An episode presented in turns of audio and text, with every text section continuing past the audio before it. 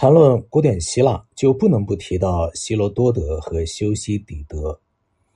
他们叙述了他们那个时代各种激动人心的事件，并且在叙述的过程当中，创立了一种新的文学系类型，那就是历史。希罗多德早先生活在曾经被波斯人统治下的小亚细亚的希腊人中间。以后，他来到了雅典，而正是雅典使得波斯人遭受到破天荒的惨败。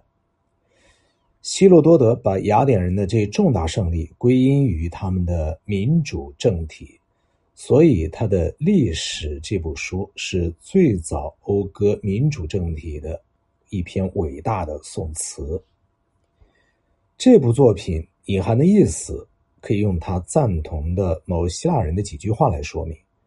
那个希腊人在对波斯国王谈到自己的同胞的时候说：“虽然他们是自由人，但并非在各个方面都是自由的。法律是他们的主人，他们畏惧这位主人甚于你的臣民畏惧你。法律规定他们做什么，他们就做什么。法律的条文始终如一。”法律禁止他们临战逃脱，不管遇到的敌人有多少，要求他们作战的时候坚如磐石，或者战胜敌人，或者死于敌手。和希罗多德不同，修昔底德撰写的历史是记述伯罗奔尼撒战争的。在这场战争当中，雅典经过二十七年苦战，最后屈膝投降。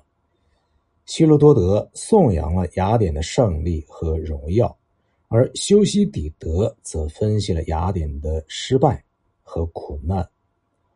毫无疑问，修昔底德是同情雅典的。他曾经担任雅典将军，领导过雅典军队，但是他坚决抑制自己的情感，为自己提出这样一个任务：实事求是的弄清这场灾难的原因。虽然他从来没有用过“社会科学”这一词，可是他的某些话实际上已经表明，他正在试图创造一门社会科学。他写道：“关于战争事件的叙述，我确定了一个原则：不要偶然听到一个故事就写下来，甚至也不单凭我自己的一般印象作为根据。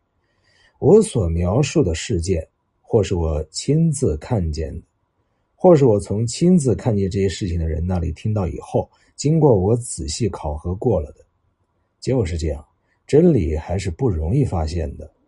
不同的目击者对于同一件事有不同的说法，因为他们或者偏袒这边，或者偏袒那边，或者由于记忆的不完全。